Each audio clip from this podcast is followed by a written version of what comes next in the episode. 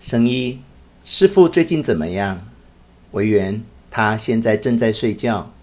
神二，身体没有事吗？维园，是的，大致上已经没有事了。今天是重要的法兰大师纪念日，师父说他一定要出来操办，我劝他务必注意身体。不过他现在已经可以出来到院子里散步了。神三，那就好，身体不能搞坏了。神一，师父跟我们不一样，一定要注意身体呀。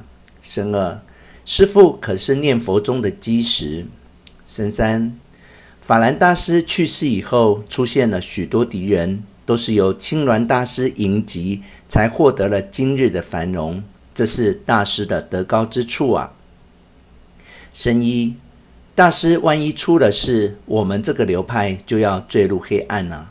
神一，而且不知道会使多少弟子丧失善良的志士，致使走投无路啊。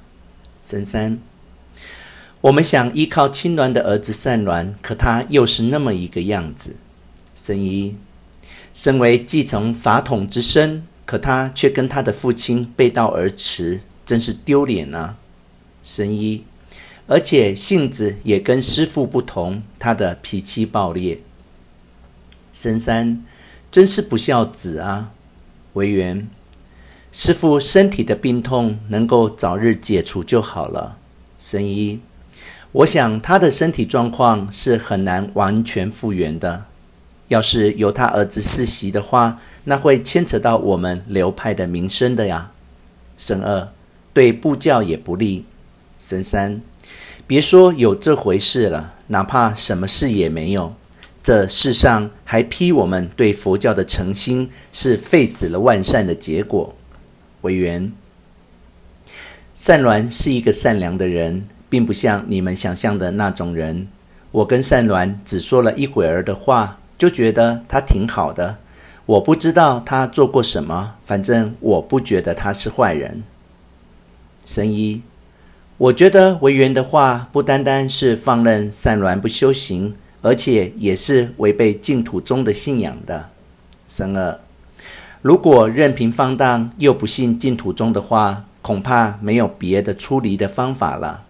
神三，你要是这么讲，那不就等于说做了坏事，反正也会得救，那干脆就把坏事做绝，做到底吧。神一，我想大概也是这样。但实际上好像又不是这样，我真是想不明白。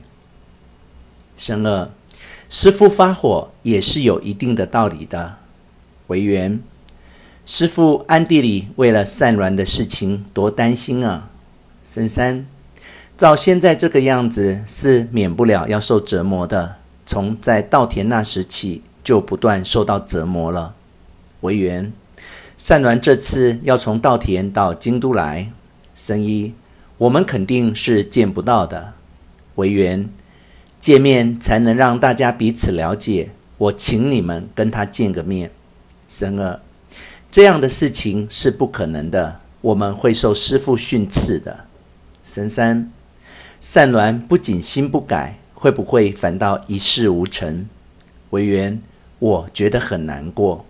短暂沉默。